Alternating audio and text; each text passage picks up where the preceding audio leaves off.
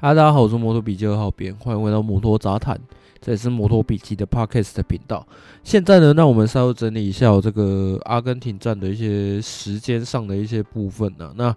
大家都知道，昨天已经礼拜五嘛，礼拜五已经过了，礼拜五是没有任何赛程的哦。这个因为载有这个车队装备的班机啊，呃，有几架它是有延误到的行程然后，那这些东西我们等一下会再做说明哦。那先来讲的是这个。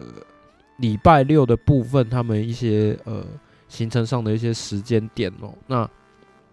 我等一下会讲的呢，以下讲的都是台湾时间哦。那再就是我只会讲 MotoGP 级别的部分。那 Moto2、Moto3，你们如果有要看的话，其实我已经有贴在摩托笔记的粉砖上面了，就是大家可以上去看一下哦。那因为呢，这个行程啊，有赛会有浓缩嘛，这是不得已的，因为在装备的这个班机啊有 delay 嘛。那在 MotoGP 的部分呢，就是把自由练习浓缩成只剩 FP1 跟 FP2 哦，再就是直接跑排位赛了哦。那在 FP1 的部分，MotoGP 级别的自由练习第一段呢，将会在呃礼拜六的台湾时间晚上十一点三十五分，那一直到。凌晨，也就是周日凌晨的零点三十五分，哦，这是 MotoGP 自由练习第一段的部分。那在 MotoGP 自由练习第二段呢，是在周日的凌晨两点四十分到三点四十分，哦，那再来呢，就会开始进行排位赛了。那排位赛 Q1、Q2 呢，呃，分别是从凌晨的四点零五分一直到凌晨的四点四十五分，哦，大致上是这样。那如果你有习惯，从 Moto 三就开始看的话，那呃这一连串下来呢，大概会大概会跟跨年晚会的感觉是差不多了，而且它可以让你一直 uncle 到呃凌晨四五点嘛，啊，你还可以直接去参加这个升旗哦，这个粉砖底下的留言呢、啊，讲的还是蛮中肯的哦。好了，再讲到这个班机延误的部分哦，这个我套用这个我们的隔壁粉砖 E 九四六他整理的一些东西哦，我直接套用他的这个整理出来的呃讲法哈，这样可以会比较清楚一点。那简单上来讲呢，就是印尼站结束之后，本来有五架是载着所有级别的。呃，车队装备呢，预计从这个龙目岛出发，那其中两台呢，它会沿途在这个肯亚、巴西啊做这个补给加油，那最后才会到阿根廷哦。那其中一台呢，其实在肯亚停靠的时候就遇到了机械问题哦。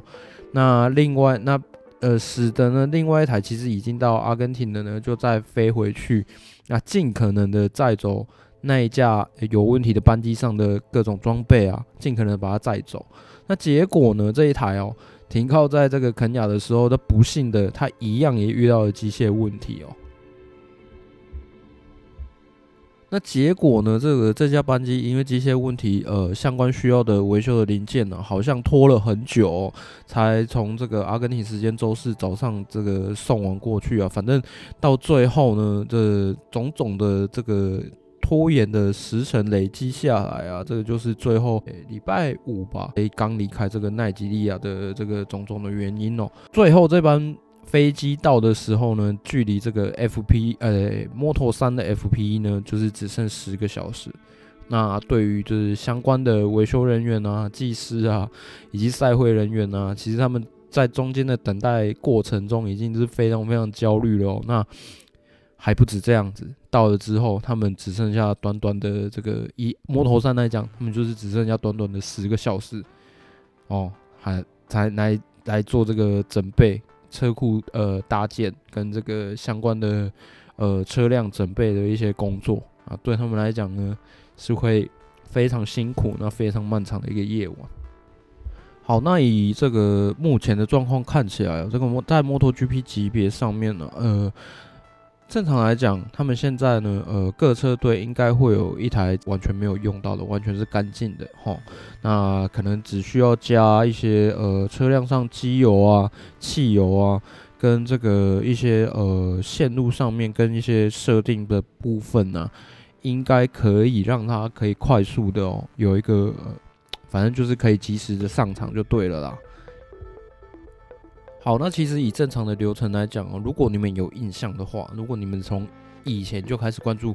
MotoGP 的赛事的话，呃，你们应该会有印象说，诶，他们有一些前导影片或者是在 Instagram 上面，他们会放出就是呃车车队的工作人员哦在清洗呃车呃就是赛车的各个零件的部分，是把它拆散的，然后一个一个慢慢洗的部分哦，诶。你可能会问说，诶，为什么他们不在比赛结束后先把它分解，然后再再再再呃做清洁之后哦，可能你运到了下一场的时候呢，你就可以呃直直接就把它组装起来哦，这样可能会稍微快一点，有没有？那可是呢，其实哦，以正常的状况来讲，他们就不会这样做了。那更不要说，其实在印尼站的时候呢，大家有印象的话，赛程是有 delay 的，所以。就变成说，他们更没有时间去做这这件事情。那其实他们在每一场比赛完结束完之后呢，都要忙着打包这些东西。那因为要赶飞机，对，所以也就因为这样种种的状况因素下面呢，使得他们没有办法先分解跟清洁，到下一个赛场去就直接把它组装起来。他们没有办法先做这个动作，而是一定要先就是先把整台赛车打包完之后，然后赶快上飞机。然后到下一下一个比赛的场地之后，才能把它拆散，然后慢慢去做清洁的动作。好，那礼拜五呢，本来这个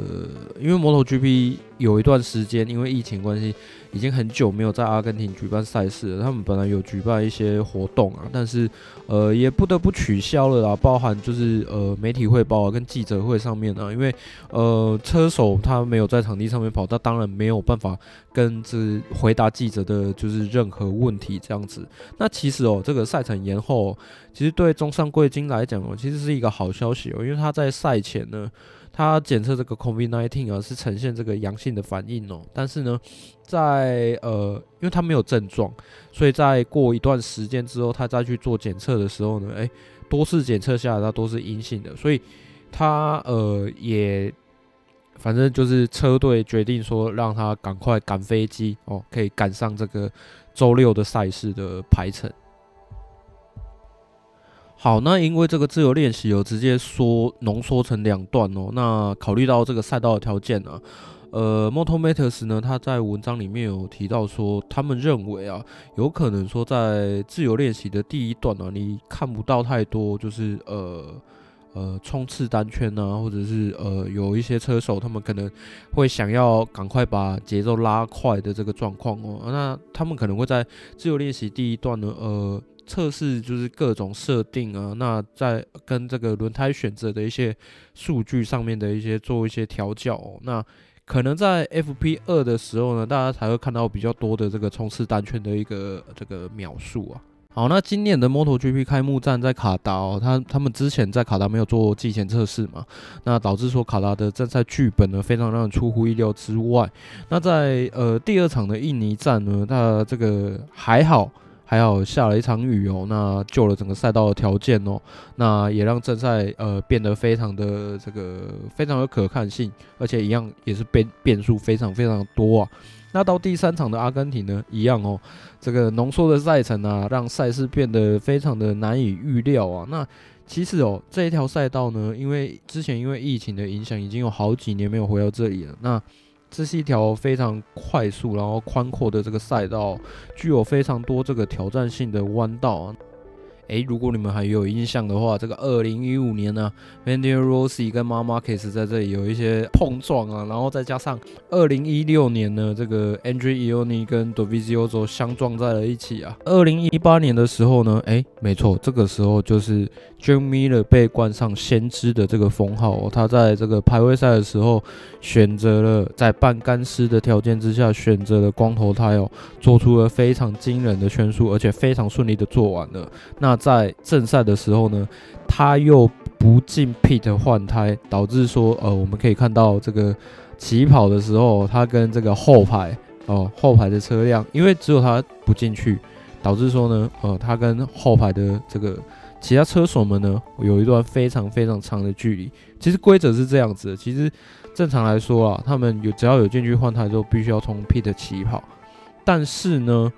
但是呢，因为那时候已经因为下雨有 delay 了，那然后诶、这个其实我记得我之前在 YouTube 上有有做有做过这一集的相关的内容，不过没关系，我们就稍微讲一下，因为这是比较近期，然后比较有话题性的一站。二零一八年，嗯，如果你们有买买 Video Pass，可以回去看一下，我觉得这站还蛮精彩的，很多很多内容可以讲哈。那呃，赛会为了呃这个要怎么说啊？因为只有 Jack Miller 没有进去换胎嘛，所以他为了要呃。要怎么讲？要取得一个平衡点啊，所以他直接把呃有进 pit 呃换胎的车手呢，直接把起跑位置往后拉，这样就只剩 Jack Miller 他在正常的起跑位置上。那在起跑的时候又遇到了这个 Marc Marquez 他熄火，有没有？还有，然后赛场人员好像没有非常及时性的去引导说 Marc Marquez 需要去做。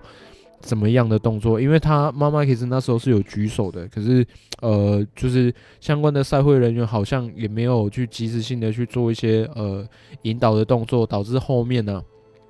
有很多一连串的状况啊。那妈妈开始在当时一战三罚，还跟 Rossi 啊就是发生了碰撞哦，导致后面非常非常多两边车迷的一些呃，这是怎么讲冲突啊？好，那在阿根廷这条赛道呢，它的长度是四点八公里哦。那有五个左弯，九个右弯。那最长的直线呢，呃，有长到这个一千零七十六公尺。好，那过往呢，呃，在这边呢，其实妈妈可以是在这里赢了三次哦。那而且他拿到了五个杆位。其实，呃，阿根廷赛道对妈妈可斯来讲呢，是非常。我个人认为啊，是非常友善的一个赛道。那他也很有可能就是很想要到这个赛道来跑。那稍微聊一下他的近况哦。呃，反正就是呃，他目前的复试的状况呢，他的主治医生是说，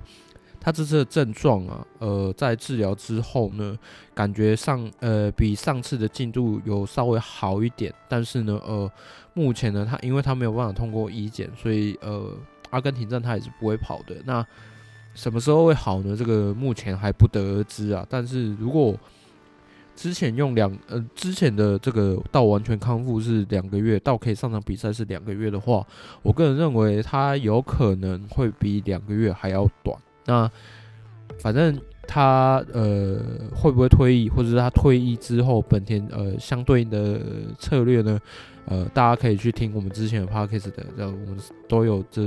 很仔细的沙盘推演过了。好，那其他的部分呢，我们就等今天礼拜六哦，礼拜六，我们现在录音时间是四月，等一下我看一下，四月二号哦，那四月二号，反正我们就等今天的赛程完之后，我们再来看一些相关的状况。其实我也是蛮抖的哦，因为这三场变数都非常非常多。我在玩这个 Fantasy 的时候啊，呃，基本上是没有办法，没有办法很。